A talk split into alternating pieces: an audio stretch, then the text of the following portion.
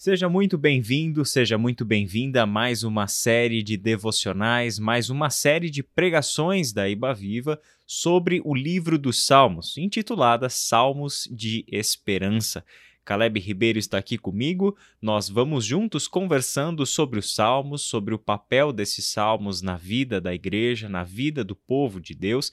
E a nossa intenção ao longo dessa série é principalmente te incentivar a ler, a orar, a cantar os salmos, fazer com que os salmos venham a ocupar uma parte importante, fundamental até, na sua vida devocional, no seu crescimento espiritual, no seu entendimento de Deus, da sua vontade e do nosso papel como povo de Deus de vivermos uma vida na presença do nosso Senhor e do nosso Salvador Jesus Cristo, orientados pelo saltério pelo conjunto de salmos que o povo de Israel cantava no Antigo Testamento e que formou a visão de mundo de todos os autores do Novo Testamento.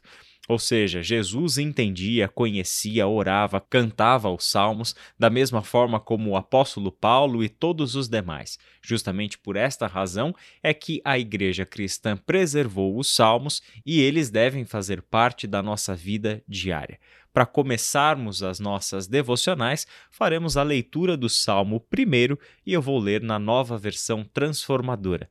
O texto diz assim: Feliz é aquele que não segue o conselho dos perversos, não se detém no caminho dos pecadores, nem se junta à roda dos zombadores. Pelo contrário, tem prazer na lei do Senhor e nela medita dia e noite.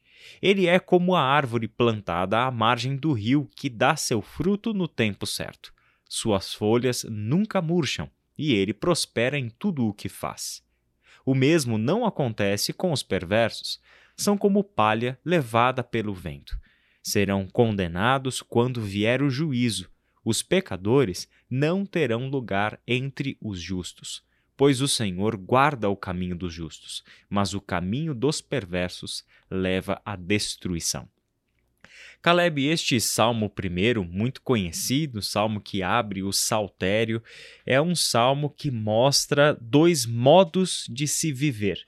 Você pode escolher viver como o justo ou você pode escolher viver como o ímpio. E é claro, o salmo nos convida a um reto caminhar, o salmo nos convida a andar com Deus e encontrar o nosso prazer na lei do Senhor. Essa é uma temática que nós precisamos aprender com os salmos e é muito significativo pensar, Caleb, que o povo de Israel, lá no Antigo Testamento, cantava essas coisas, uhum. fazia poesia e se expressava como um povo consciente da necessidade de ter a lei do Senhor, ou seja, a vontade de Deus, sendo vivida, experimentada por cada um de nós e por toda a comunidade dos justos, justamente porque este é o caminho abençoado por Deus, né? Israel, ah, você estava falando aí na introdução acerca da gente incluir o salmo na, na, nossa perspectiva de fé, na nossa relação com Deus, na nossa experiência de piedade, né? E isso é mais do que necessário. Ah, o livro dos Salmos ele é um livro peculiar, né? Ele a, a, sua própria estrutura difere ele de todos os outros livros, né? Ah, tanto ali é, os proféticos, os históricos, depois os textos do antigo, do Novo Testamento. Ah, ele ele é de fato um saltério, um, um livro de cânticos, de canções, de orações cantadas, é, e isso já é muito significativo, né? ensina que a nossa fé, a nossa caminhada com Deus é uma caminhada é, que inclui e deve incluir esse espaço para o louvor, para as orações, para as súplicas é, e para o registro disso também. Legal pensar que essas orações e essas canções, né, ah, elas foram registradas, né? Isso também nos encoraja a escrevermos os nossos salmos ao longo da nossa relação com Deus, né? Ah, e, e, registrarmos isso para nós e para aqueles que estão ao nosso redor, como isso é encorajador, né?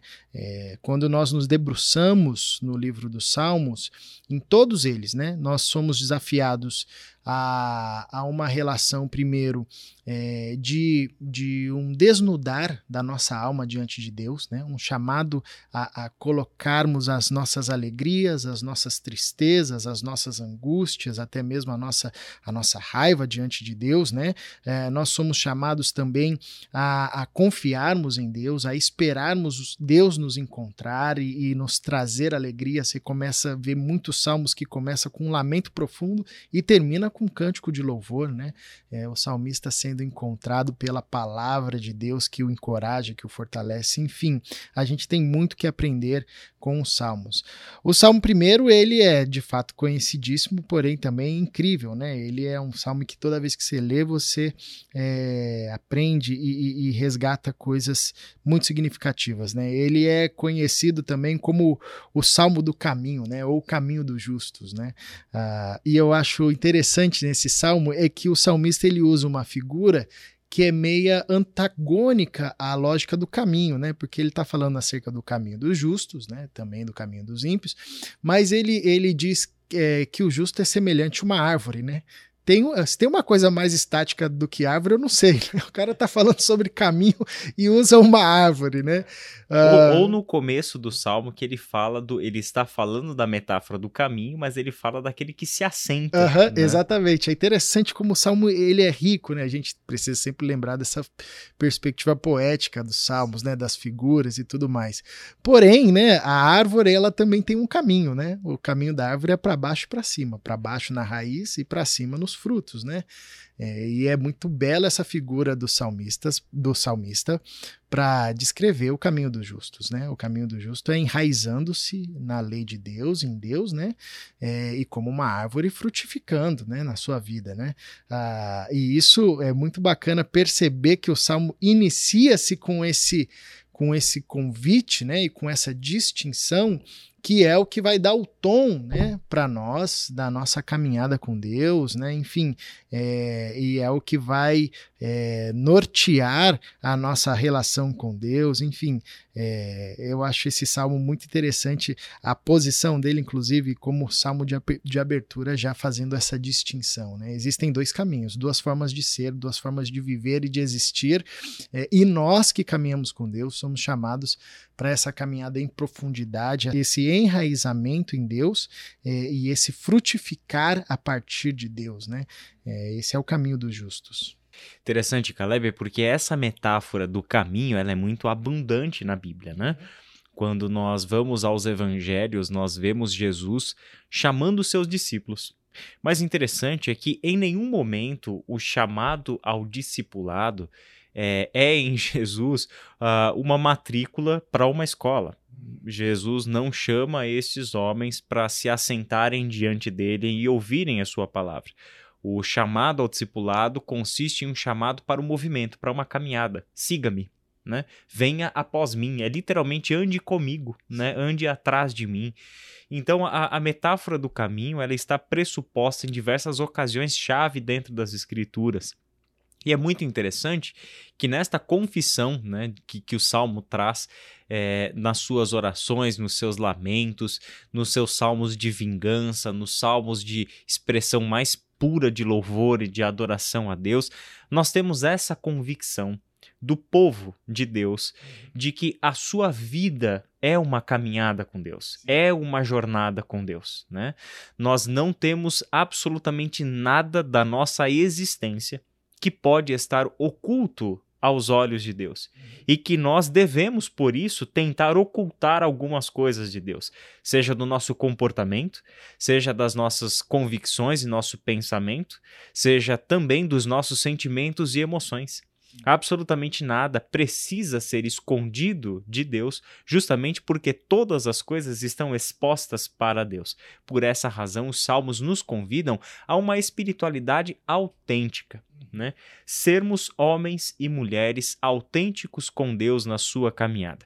E cada vez, Caleb, que eu volto aos salmos para estudar os salmos, como está acontecendo nesse período que nós estamos gravando estas devocionais e uma série de pregações na Iba Viva sobre os Salmos, eu fico convencido de que os Salmos eles devem exercer um papel vital na vida da igreja, do povo de Deus.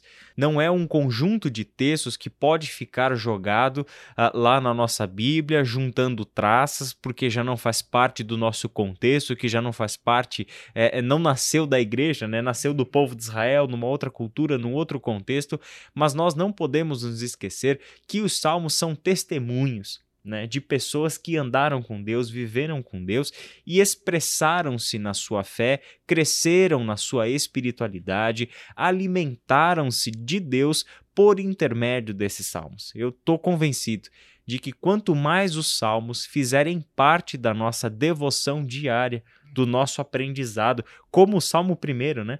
É importante lembrar como que este salmo cantado pelo povo é leva este povo a Deus, Sim. a obediência a Deus, como direciona este povo à obediência da vontade de Deus mostra de uma forma poética que aquele que obedece a Deus, aquele que encontrou o seu prazer na vontade do Senhor revelada por Deus nas Escrituras, é como como você falou, né? A árvore que está plantada à margem do rio. E justamente por isso ela tem ali a fonte, né? De, de água viva ali, dando a ela o que precisa para dar o seu fruto no tempo certo.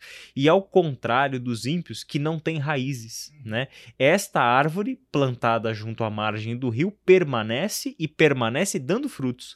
Permanece útil, frutífera. É uma vida frutífera. Enquanto que os ímpios, eles são passageiros, justamente porque não têm raízes. Os salmos, portanto, nos convidam a uma vida de profundidade em um mundo que por tantas vezes, de tantas formas, nos seduz a uma vida de superficialidade em todos os sentidos. Superficialidade emocional, superficialidade relacional, superficialidade de fé, essas são as tentações que nós temos no nosso mundo. E os Salmos, desde o primeiro, desde os seus primeiros versos, nos convidam a uma vida profunda. Caleb, você pode orar com a gente para encerrarmos esse primeiro devocional? Claro.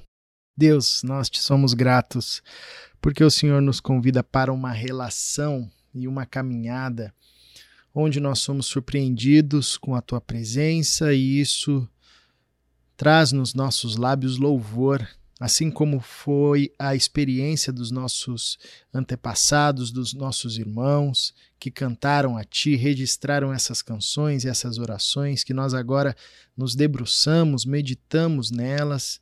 É, o nosso desejo é que também a gente viva uma vida salmodiando, uma vida louvando o Teu nome, que mesmo nas situações mais adversas, a gente ainda consiga salmodiar, louvar, conduzir a nossa vida por esse caminho, pelo caminho dos justos, vendo uh, a nossa fé sendo enraizada em Ti e a nossa vida frutificando e testemunhando o Teu amor entre nós. É o desejo do nosso coração, em nome de Jesus. Amém. Amém.